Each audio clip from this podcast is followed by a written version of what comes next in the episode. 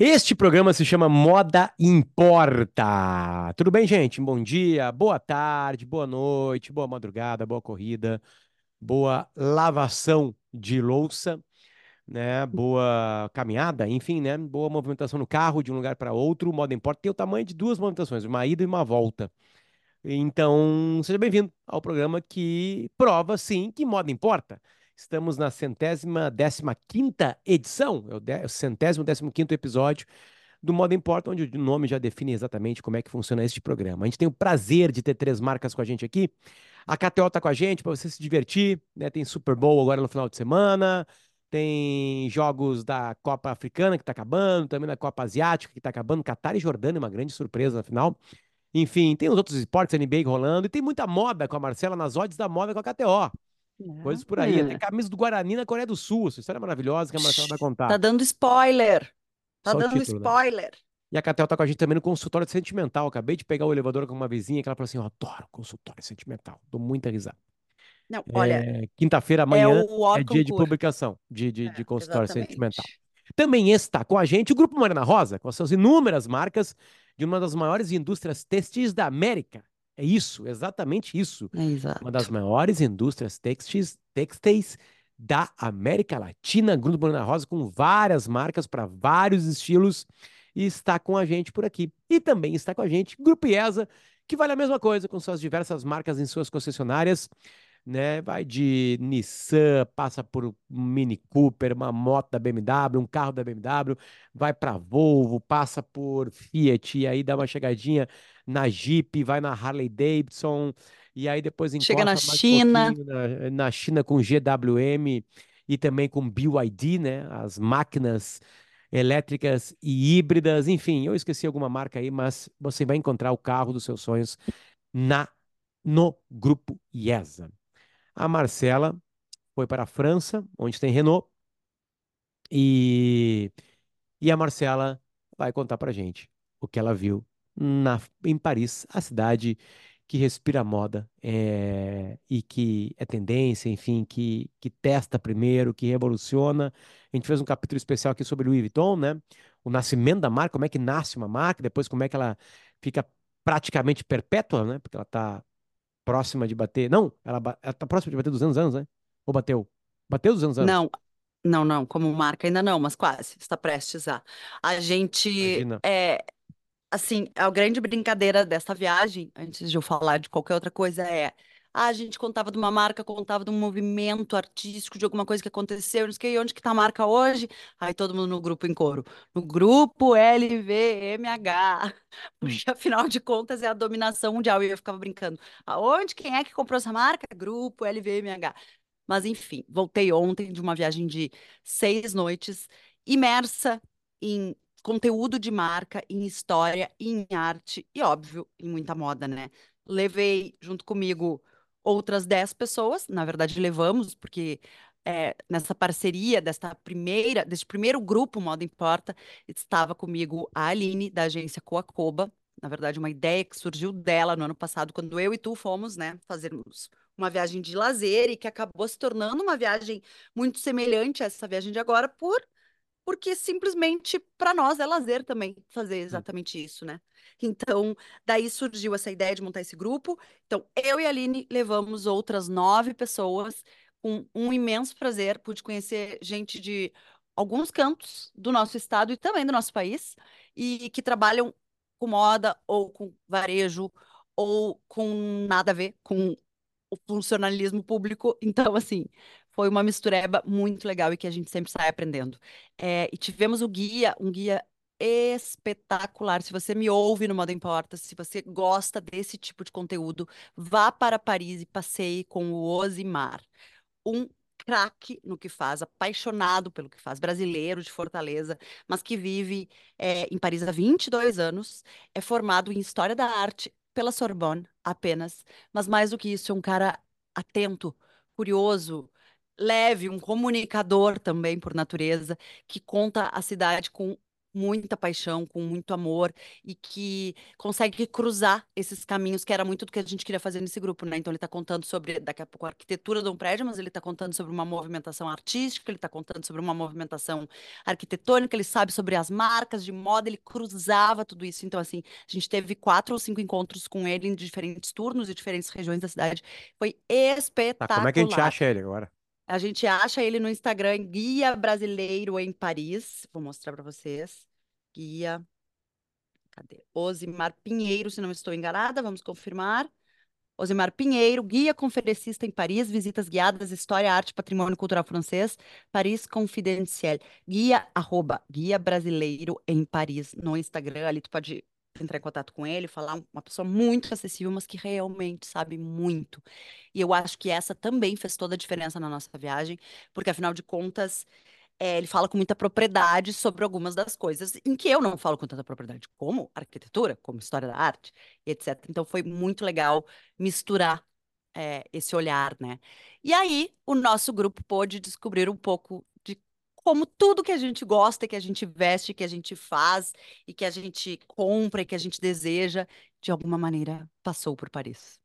Seja lá na criação de marcas como Goiás, Louis Vuitton, é, seja pela alta costura, seja pelo prêt-à-porter, pela criação do prêt-à-porter, seja pelo e aí vai, as coisas elas não param e no final dos dias o que eu mais escutei de quem estava no nosso grupo foi exatamente isso. Meu Deus, é tanta informação, é tanta coisa, eu nunca imaginei que tivesse tudo aqui. E claro que a gente tem diferentes capitais da moda com diferentes propósitos, mas de alguma maneira tudo passa por ali. Ela continua sendo uma cidade que abraça de forma muito, é, como que eu vou dizer, muito forte, né? Defende com unhas e dentes o seu patrimônio cultural. Isso é uma das coisas que o Osimar nos passou com muita propriedade. Defende. E a moda é patrimônio cultural da França há muito tempo. Então também a gente consegue ver uma relação dos franceses, do povo francês com a moda, também muito diferente do que a gente tem, que vai muito além do consumismo, né? Muito além da roupa que a gente veste, é entender aquela cultura, entender o que, que aquela marca já fez, quem morou ali, quem vestiu aquilo, quem criou aquele código de vestimenta. Então, ufa, a gente volta assim um pouco, sempre um pouco balançado. Hoje é aquele primeiro dia em que tudo vai se assentando, mas como o Osimar mesmo diz, com o tempo as coisas vão se acomodando no, na nossa cabeça, as informações vão ficando, e com o passar do tempo, dos anos, com as coisas que a gente lê, com as coisas que a gente vê, as conexões vão sendo feitas. Quem quer se vestir, Marcela, uh, sabe que Paris é uma grande né, uh, cidade para se observar, né? Eu acho que as pessoas falam sempre sobre Paris e Nova York, né? Como cidades a se observar, né? Eu digo assim, é coisa mais Londres pop, e né? É, aí tem, É, claro, tem Milão, enfim, tem Londres, né? Tem qualquer cidade. Se tu ir pra Tóquio, tu vai ver coisas completamente diferentes, enfim. claro, Vai achar exato. jeito de se vestir no Rio de Janeiro, né? Enfim, mas assim, acho que as duas maiores são essas, né? Nova York e Paris, assim, por suas geografias, enfim, pelas suas histórias, né? Ah, o que que se observa, assim, tipo, é, é- é- são bolhas, não são? Tu consegue ver uma, uma, uma tendência na cidade inteira, em cada bairro que tu vai?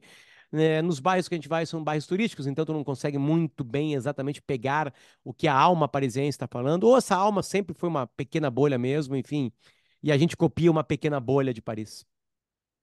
Não, eu acho que é bem, é bem evidente, a gente tentou fazer esse trajeto lá com, com o grupo, de mostrar as diferenças entre os bairros, tá? Diferenças do que é produzido e do que é vestido, do que é desejado. Não só ali na roupa, no, no lifestyle, no, na no street style, né? Que a gente vê os parisienses usando, mas no que está sendo exposto. E pelo tipo de marca que está sendo exposto, e também pelo tipo de loja. Porque tu pode ter uma marca muito tradicional, como Dior, de um determinado jeito se coloca lá no Triângulo de Ouro de Paris, que é a Avenue Montaigne, com a Georges V, que fica perto da Champs-Élysées, onde estão os grandes hotéis, as grandes maisons, onde Dior começou.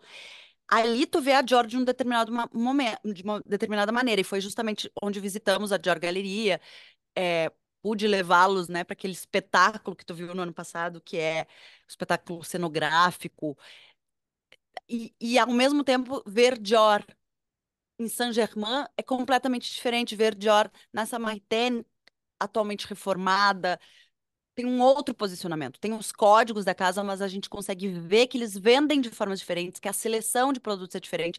E isso a gente viu tanto em Dior quanto numa marca super em ascensão, por exemplo, que é a Polene, que é uma marca de, de acessórios em couro, de bolsas em couro, que está explodindo. É, já, já havia visto a loja em Nova York, quando fui com as minhas amigas em 2022. Como é que se Inclusive, escreve? P-O-L-E com acento aberto, N-E, Polene. E ao mesmo tempo vendo muitas parisienses usando as bolsas da Polene. Uma marca que se posiciona entre P- é, P-O-L-L-O? P-O-L-E-N-E. Polene. E o E, o primeiro E tem um Poleme. acento aberto. Poleme. Ne. Ne. Polene. Polene. Isso. Por que tu não falou polene? Exatamente. Seria mais fácil. Polene. Tem que falar certo, gente. Não, é que eu, é- E tá lindo. Bah. não, as coisas são lindas. Eles têm um trabalho minimalista com couro, Qual, mas qual é a trabalham com... idade dessa marca? Eu não sei, eu chuto cinco anos, Meu seis anos, Deus. talvez. Não sei o nascimento. É, e, Uma e esse é um bom papo. novíssima. Esse é um bom papo, assim, né? É, bom, vou mostrar, enquanto a gente, né, a gente tá vendo aqui, né, eu tô mostrando o estilo, assim, né? Pegando aqui, claro que isso é uma coleção, enfim, né? Maravilhosa. Deixa eu pegar um Não, não, não. É, pra- eles né? fazem algumas bolsas sempre iguais. Iguais, eu digo, modelos perenes e modificam as cores. E aí tem um ou outro lançamento. Essas duas bolsas, por exemplo, que tu mostrou, eu já tinha visto em Nova York. Inclusive, ajudei minha amiga Paula a escolher um modelo que, se não me engano, era alguma coisa. E agora, outra amiga minha, Romina, que estava no grupo, eh, também caiu nas graças da Polene. E o próprio Josimar fez muito um. Deu um, um, assim. Puxou um pouco de- desta movimentação.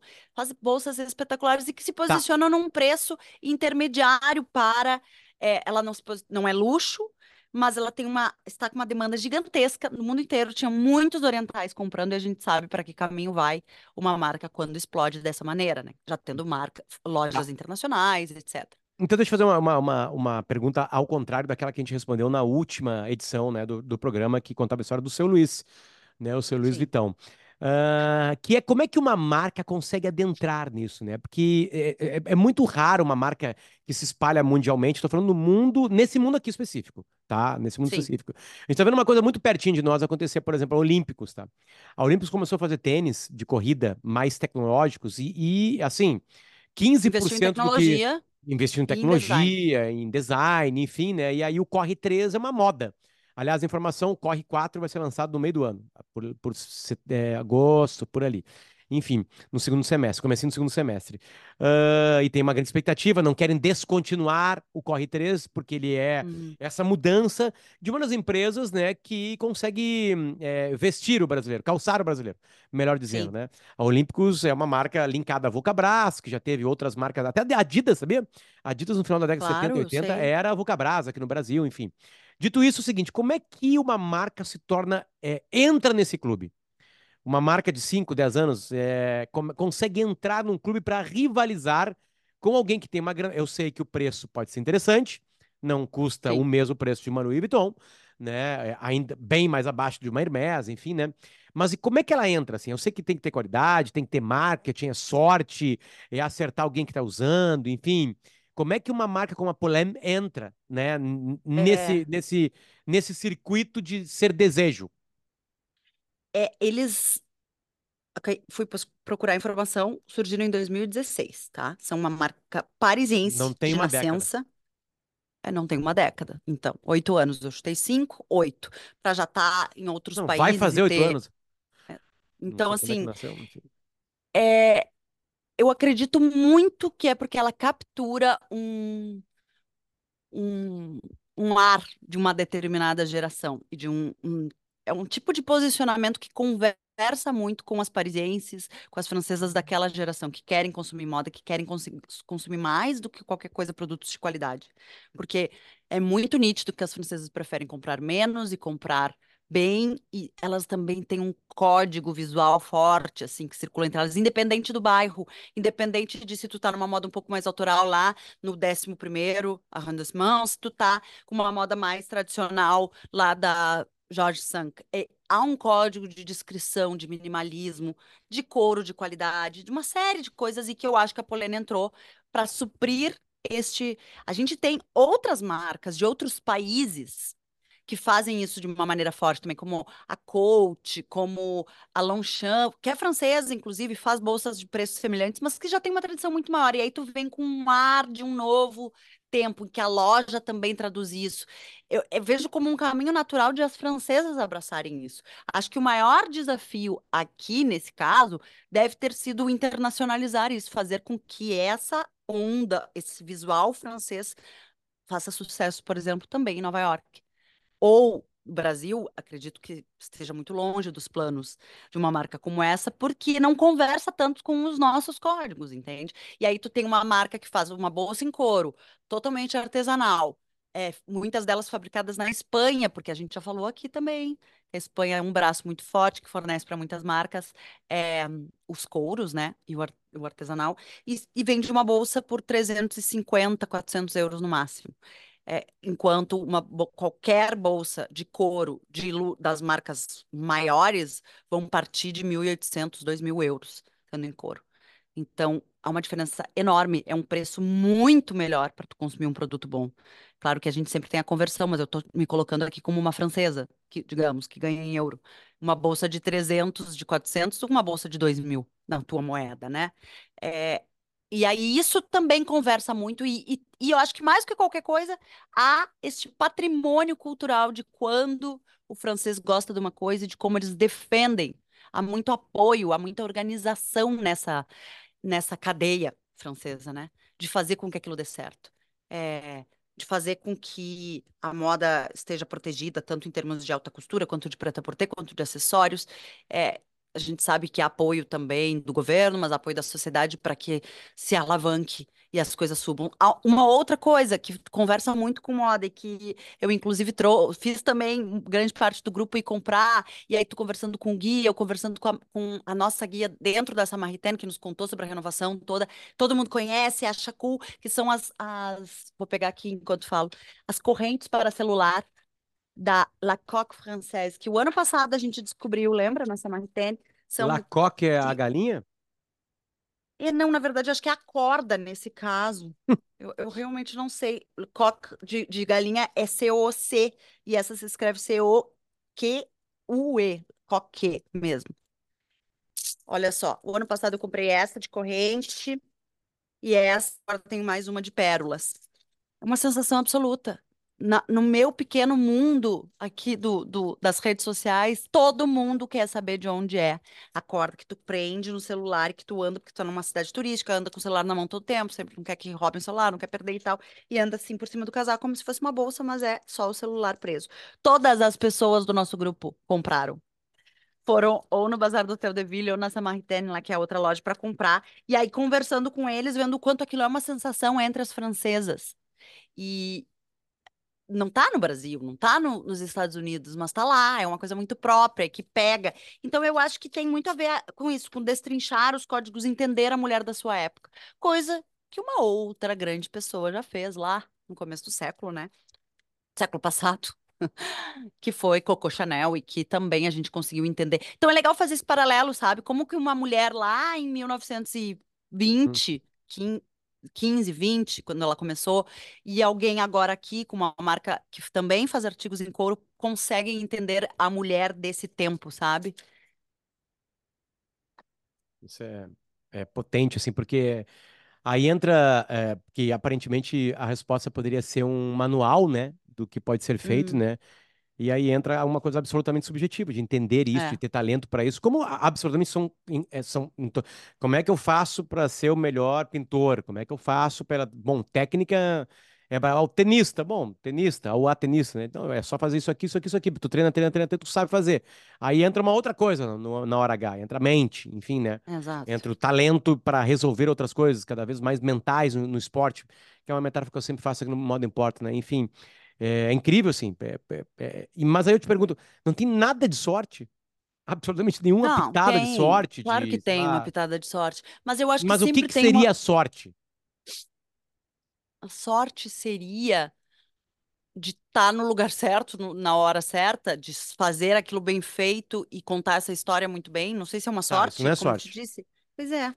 Sorte Qual é, é um a pitada dia... de sorte? A Taylor Swift aparece no, no, num jogo de futebol americano lá vibrando e ela tá com uma ah, tá com uma bolsa tal, sabe? Aí É, tem fotos assim, que bolsa é essa? É de uma é de uma, de uma produtora com couro de Minnesota, é, mas sabe? veja Ela só. já tem essa lojinha aqui organizada e foi a irmã da da Taylor, não sei se ela tem irmã, que deu para ela de presente no Natal.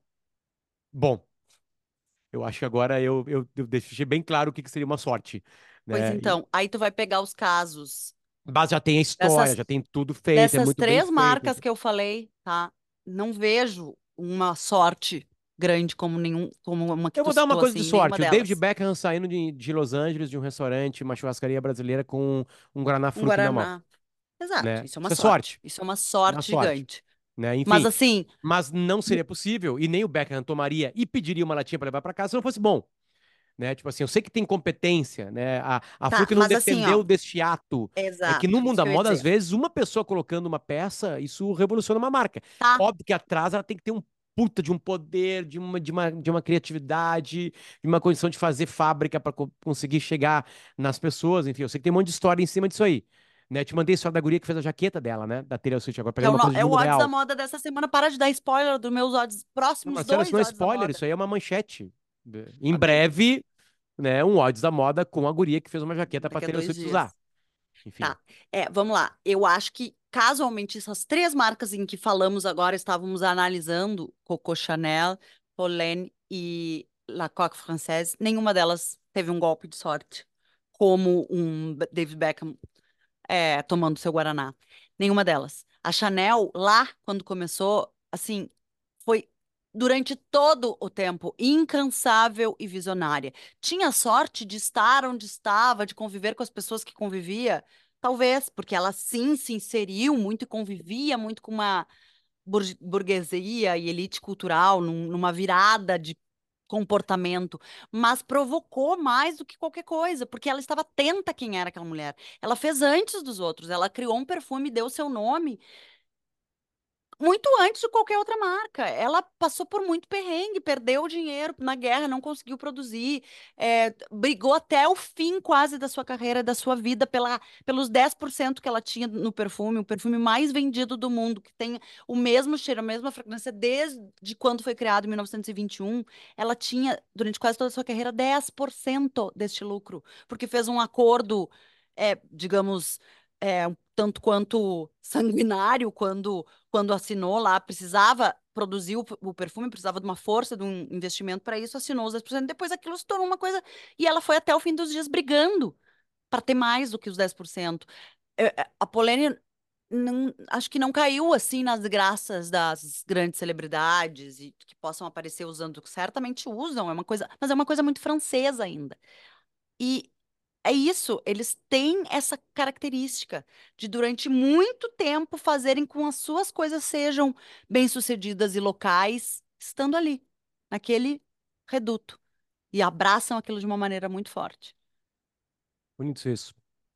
Muito É, bonito e isso. assim, é, isso foi legal de ver também o grupo experienciando, sabe? Descobrindo histórias e marcas que eles não tinham ideia, porque não é totalmente dentro do, fora do cotidiano deles, e tentando entender por que que a marca tá onde tá agora. A gente não ficou todo o tempo falando de marca, muito pelo contrário, a gente passava pelas marcas, a gente via, a gente comentava, a gente conversava, a gente entrou em algumas lojas, mas o que a gente fez juntos foi visitar museus, foi visitar a cidade, foi, foi entender os bairros.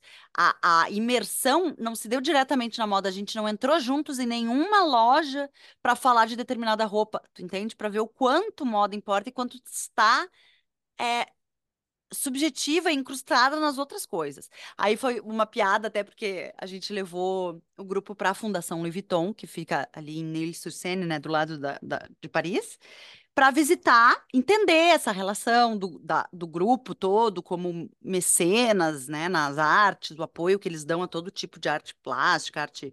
E aí tinha uma exposição do Rothko, Mark Rothko, é, americano, né? contemporâneo, um artista contemporâneo, e que estava com uma exposição. Eu casualmente já tinha visto uma exposição dele bem diferente, em que pegava uma outra parte da sua carreira, que narra- narrava cenas cotidianas de uma cidade muito industrial, como quando ele viveu em Nova York. E agora essa exposição era em cima das dos blocos de cores dele, e uma parte muito depressiva da vida dele, um pouco antes de ele se matar, porque ele inclusive se mata no seu estúdio. E aí a grande parte do, do grupo não gostou de nada das telas, assim. Ficou incomodada, porque são telas pesadas, são telas que passam uma sensação. E aí estavam assim, mas por que que a gente tem que olhar, sabe, para isso? Por que que tem que olhar? Porque tem que entender todo um contexto também de quando ele criava, de quem era essa pessoa, de onde ele vinha e o que que ele estava pintando aqui. E pode não gostar. E eu acho que isso também é o mais legal, sabe? De olhar e de criar bagagem cultural das mais diversas referências, assim como foram no Louvre, assim como alguns foram no Museu d'Orsay, para ver os creme de la creme, né, da arte francesa, e trazer isso para o seu cotidiano na moda. Tu não vai virar um expert em arte, nem é a ideia. É casar isso, assentar essa informação com todo o resto que a gente viu, sabe? É uma viagem. Vai ter mais, Marcela? Tomara. Pode ser invadir, pode ser outras cidades, sei lá, ir pra Nova É. York, ir pra Ah, já tem Milão. uma, já tem um monte de gente que quer ir para Tóquio, tem gente que quer ir para para Milão, Londres, as- como a gente falou, as capitais assim da moda que podem criar uma expressão. Mas eu acho que a gente agora precisa fazer esse fechamento assim do que que foi legal, do que que foi muito legal, do que que a gente pode fazer diferente, do que que a gente precisa acrescentar, e aí para então partir para um novo roteiro, começar a pensar nisso como um, um produto, né, que esteja bem bem definido assim. Perfeito. Eu queria fazer um agradecimento antes da gente encerrar, Faça. não só aos nove acompanhantes que nos acompanharam com muito carinho e com muita eh, confiança, né? Porque estavam indo para uma viagem diferente do que costumam fazer. E então, as nove pessoas que sabem, todos eles, posso dizer os nomes, mas todo mundo sabe quem foi, e foi bastante especial. E também as marcas que estavam comigo, a Every Letter, daqui de Porto Alegre, faz coros que podiam estar em Paris ou em qualquer outro lugar do mundo, dadas a su- sua qualidade, e também as óticas Ferges, que foram o primeiro laboratório óptico do Rio Grande do Sul e é uma das óticas mais antigas do Brasil, e que, claro, vende grandes nomes franceses, dentre os quais os que eu levei: Celine, Chloé e Dior. Muito obrigada. A gente volta na semana que vem com mais um Moda Importa, junto com KTO, junto com o Grupo IESA e junto com o Grupo Morena Rosa. Tchau, tchau. Beijo, tchau.